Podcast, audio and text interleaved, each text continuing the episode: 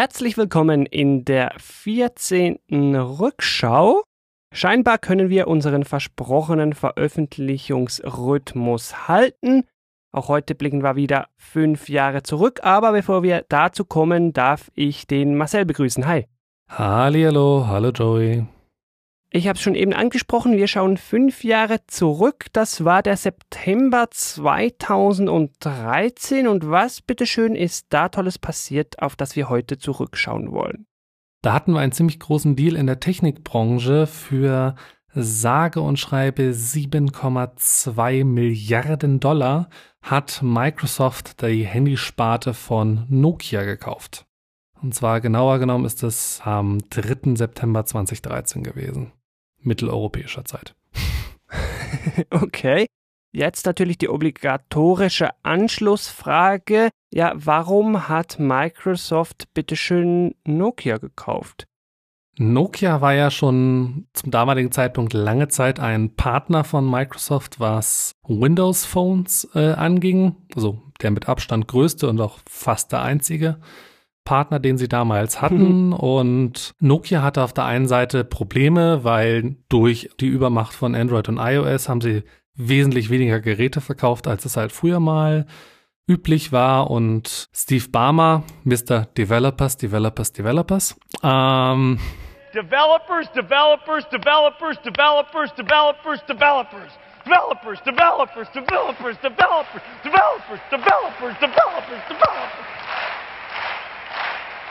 Yes! Fand, dass Nokia halt gut zu Microsoft passen würde und hat dementsprechend dann halt, wie es im, im Nachhinein von manchen Kommentatoren gesehen wurde, das, das Rettungsboot Nokia äh, hingestellt und Nokia hat es halt angenommen und dann ist die Handysparte für 7,2 Billionen an Microsoft gewandert. Also Billionen, englische Billionen. Ja, englische Billionen, also 7,2 Milliarden Dollar. Ja, ja. Ich frage mich halt, wofür Microsoft wirklich einen Nokia braucht. Später haben wir mal wieder Handys gesehen mit dem Nokia Brand drauf. Aber einfach nur Geräte bauen könnte ja Microsoft auch einfach selber. Also es waren nicht nur Geräte. Also ähm, zu diesem Deal gehörten auch die ganzen Patente, die zur Handysparte von Nokia gehörten und allein die wurden mit 2,2 Milliarden Dollar bewertet. Ah, okay. Ja, dann macht schon ein bisschen mehr Sinn, ja. Wenn du ähm, Hardware selber bauen willst, musst du dir, brauchst natürlich halt erstmal Leute, die das können, also Leute, die das designen können und so weiter und so fort. Und die hat man sich halt schlicht und ergreifend von äh, Nokia eingekauft. Also man hat damals auch nicht nur die Smartphone-Sparte gekauft, sondern so die komplette Handysparte. Mhm. Wovon man dann den Feature Phone Teil dann später an äh, HMD weiterverkauft hat. Die waren früher schon mal eine Nokia-Tochter, sind dann in Microsoft aufgegangen und wurden dann halt wieder ausgegründet. Und das sind die, die wir heute wieder unter Nokia kennen. Ja, ja. Bevor wir aber zum Heute kommen, wollen wir noch schnell ein bisschen die Reise dieser Windows Phones angucken. Heute wissen wir, ja, da draus ist nicht so viel geworden. Wir haben aber in der Vorbesprechung eigentlich gemerkt, so schlecht waren diese Windows Phones, zumindest was die Idee dahinter betrifft, eigentlich gar nicht bevor wir uns jetzt fragen, ja, warum sind die Dinger dann gestorben? Vielleicht, was war denn eigentlich gut daran? Und da hast du viel mehr Ahnung von als ich. Und zuallererst muss man mal sagen, äh, also heute sagt man ja in der Retrospektive immer, Microsoft war ein bisschen zu spät äh, auf der Smartphone-Party. Ja. Wobei man halt sagen muss, eigentlich waren sie die äh, mit die ersten, weil Windows CE oder Windows Mobile, also diese, diese ersten Smartphones, die halt noch vor dem iPhone da waren, das waren alles Windows-Geräte. Ja, oder größtenteils ja. Windows-Geräte. Also sie waren sehr früh da, haben dann aber den Anschluss verpasst. Das Gute an den Windows-Phones war, dass sie eine zum einen sehr einfache Bedienoberfläche äh, mit diesen Kacheln hatten, die, was sich auch wunderbar bedienen ließ. Und es war halt auf der anderen Seite auch eine Plattform, die ähnlich abgeschlossen war, wie es halt auch iOS war. Das heißt, Netzbetreiber hatten äh, und auch Handyhersteller hatten relativ wenig Möglichkeiten, das Betriebssystem zu verunstalten, wie es beispielsweise bei Android ist, wo dann irgendwie bei manchen Netzbetreibern manche Updates nicht ausgerollt werden, weil die irgendwie ihre Updates für ihre komischen Apps noch nicht gemacht haben. Ja, All das ja. gab's halt äh, nicht. Und diese, diese sehr einfache äh, Benutzerführung war halt was, wo halt viele gesagt haben, ja, damit komme ich klar, weil auch der Homescreen halt mit diesen großen Kacheln, wo man halt sehen konnte, aha, okay, wer hat angerufen, wie ist das Wetter und wa was ich noch alles, Ja, nicht mehr viel eigentlich anderes. mehr so ein ne? Dashboard war als ein klassischer Homescreen. Mhm. Das hat's halt sehr gut benutzbar gemacht und Nokia hat halt auch mit den, mit den Lumia-Geräten, das waren ja die großen äh, Windows-Geräte, Ja, ja. später hießen sie dann ja Microsoft Lumia, Ja, hatten halt auch oftmals brutal gute Kameras drin, Okay, ja. Jetzt, wo die mit die besten Kameras äh, im Smartphone-Bereich waren. Jetzt, wo du sagst, ich kenne zwei, drei ältere Damen, die haben Windows Phones benutzt und waren sehr glücklich damit. Sonst sagt man ja immer den Apple-Geräten nach, die seien so einfach zu bedienen, aber scheinbar waren da die Windows Phones auch nicht schlecht. Bei mir im Familienumfeld, äh, also meine, meine Eltern haben mit irgendwelchen billigen Android-Smartphones ihr, ihr Smartphone-Leben angefangen, waren damit aber nie so wirklich glücklich, sind dann auf, äh, da ist mein Vater auf einen, auf einen Lumia gewechselt, weil er halt unbedingt einen äh, Dual-SIM-Handy haben wollte. Mhm. Mit seinem Firmenhandy hatte er zu Hause nie Empfang und deswegen, und er wollte keine zwei Telefone mit sich rumschleppen.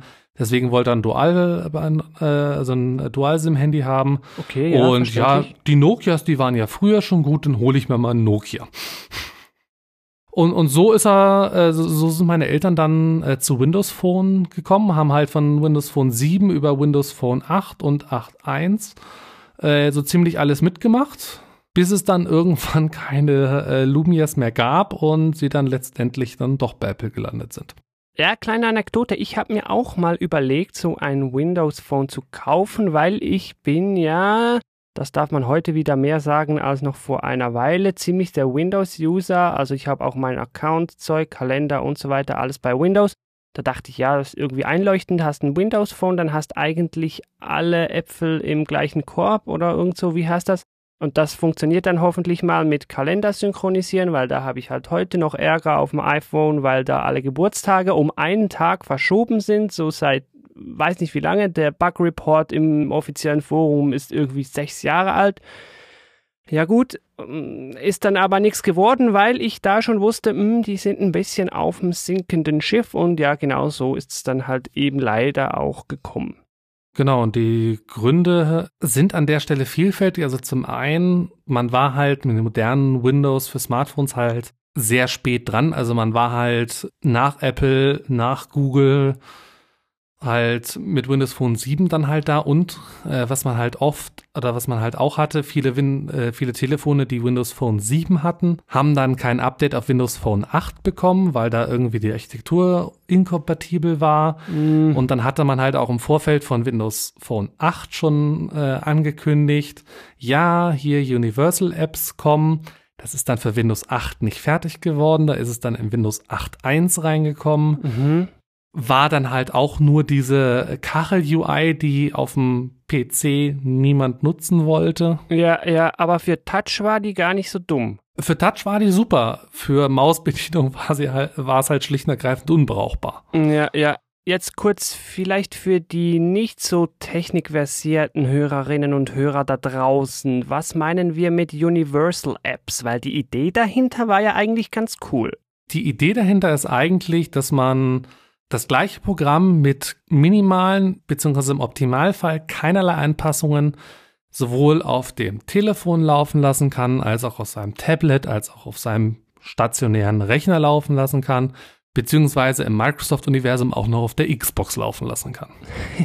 ja, warum eigentlich nicht? Ja, Xbox hm, könnte man sich jetzt streiten, aber die Verbindung mit einem Notebook oder halt die Surface-Dinger, die sie dann gebracht haben, kann ich mir gut vorstellen. Und der Unterbau, wenn ich da mal kurz aus meiner Perspektive als Entwickler einhaken darf, der Unterbau mit dem .NET Framework, das war an, in, unter Windows 8.1 an vielen Stellen enorm geil zu benutzen. Das Problem ist, es war halt einfach fünf Jahre zu spät.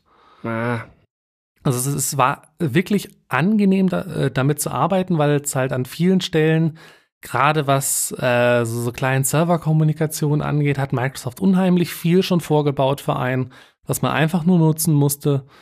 Es war halt fünf Jahre äh, zu spät und der Zug war halt abgefahren und letztendlich das, was Windows 10 nachher geworden ist, mit auch diesem Ding, dass du dein, wenn du irgendwie einen großen Bildschirm an dein Telefon angedockt hast und eine Tastatur und eine Maus, hast du den normalen Desktop bekommen. Ja, genau. Hätten sie das halt für Windows 8 gebracht, wäre es ein komplett anderes Rennen gewesen. Oh ja, das war echt cool gewesen. Ich habe seinerzeit mal die Demo gesehen. Die haben ja dann auch immer jährlich so ihre Events gemacht, wie das Apple mal schön vorgemacht hat. Und dann konntest du dein Gerät via USB, vielleicht war es schon C, ich weiß gar nicht, schön an eine Dockingstation anstecken und dann hattest du quasi die Experience, wie du es halt von einem stationären Rechner kennst. Du musst aber das Notebook nicht rumtragen. So, das wäre eigentlich ganz schick gewesen. Und in den meisten Smartphones sind ja von der Rechenleistung her für das, was, ich sag's mal abfällig, der normale Business-Casper macht. Also ein bisschen Word, Excel, PowerPoint, Outlook. Da haben ja die Smartphones locker genügend Leistung für. Ja, ja. Und ein bisschen im Internet zu surfen. Das hätte ich total gesehen. Vielleicht auch für die Uni hier ein bisschen Word und das dann in die Cloud und fertig. Ja, wie gesagt, leider zu spät. Was halt auch mit, äh, mit reinschlägt, ist, bei Microsoft gab es dann einen Wechsel in der Führung. Steve Barmer war nicht mehr Microsoft-Chef und ist halt von ähm, Nadella abgelöst worden. Und manche Kommentatoren haben gesagt, dass er Barmers Müll aufräumt. Und hm. ähm, eine also seiner frühen Sachen bei Microsoft war halt, Microsoft komplett umzukrempeln und, auf, und halt zu einer Cloud-Company zu machen.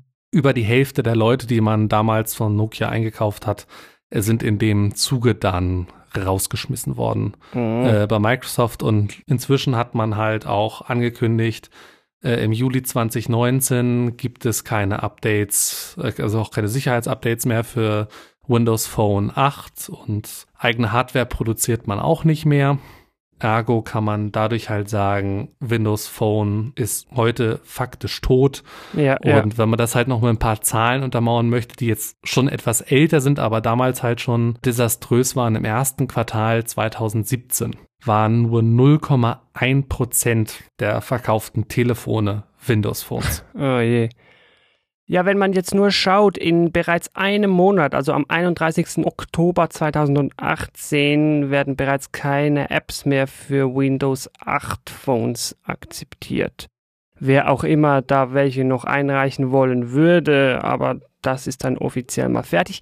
Relativ wenig sagen sie ja über Windows 10 Mobile, aber da kann man sich ziemlich sicher sein, dass es eigentlich auch tot, auch wenn da offiziell nicht viel Offizielles zugesagt wird. Das, was halt dazu zugesagt ist, ist, dass man keine großartigen Feature-Weiterentwicklungen äh, mehr macht. Auch eigentlich, dass man, dass man viel im Windows-Universum vereinheitlicht hat, solange wie sie es mitziehen können, wo es nicht zu viel Energie bindet, werden sie es wahrscheinlich mitziehen. Und irgendwann, wenn sie dann mal wieder einen großen Sprung bei Windows machen, dann wird ähm, Windows Phone 10 oder Windows 10 Mobile oder wie auch immer es dann heißt, wahrscheinlich dann auch sterben. Ja, hier an der Stelle wäre es höchste Zeit, mal kurz die Shownotes zu erwähnen. Wir haben jetzt immer mal wieder hier Stellenabbau und hier Universal App und hier verkauft und da verkauft erwähnt. Das Ganze packen wir dir natürlich in die Shownotes zu dieser Episode. Die findest du am einfachsten direkt bei dir im Podcatcher, also in deiner Podcast-App in der Beschreibung oder sonst im Web. Unter rückschau.news slash Nokia Verkauf. Genau. Das war jetzt die Kurzfassung Aufstieg und Fall der Windows Phones. Okay, jetzt könnte man sich noch streiten, hat es den Aufstieg je gegeben, aber den Fall hat es sicher gegeben. Leider. Damit wären wir auch schon wieder am Ende der heutigen Rückschau. Uns hat es sehr gefreut, dass du eingeschaltet hast. Hoffentlich hörst du beim nächsten Mal dann auch wieder rein. Inzwischen Zeit, wenn du uns erreichen willst, Marcel, wie macht man das am einfachsten? Oldschool per E-Mail, redaktion at rückschau.news oder auf Twitter unter äh, rückschau.news slash Twitter oder bei Facebook rückschau.news slash Facebook. Sehr gut. Ja, dann bleibt mir nur noch, mich bei dir zu bedanken fürs Zuhören. Vielen, vielen Dank und bis zum nächsten Mal. Bis zum Oktober. Ciao. Tschüss.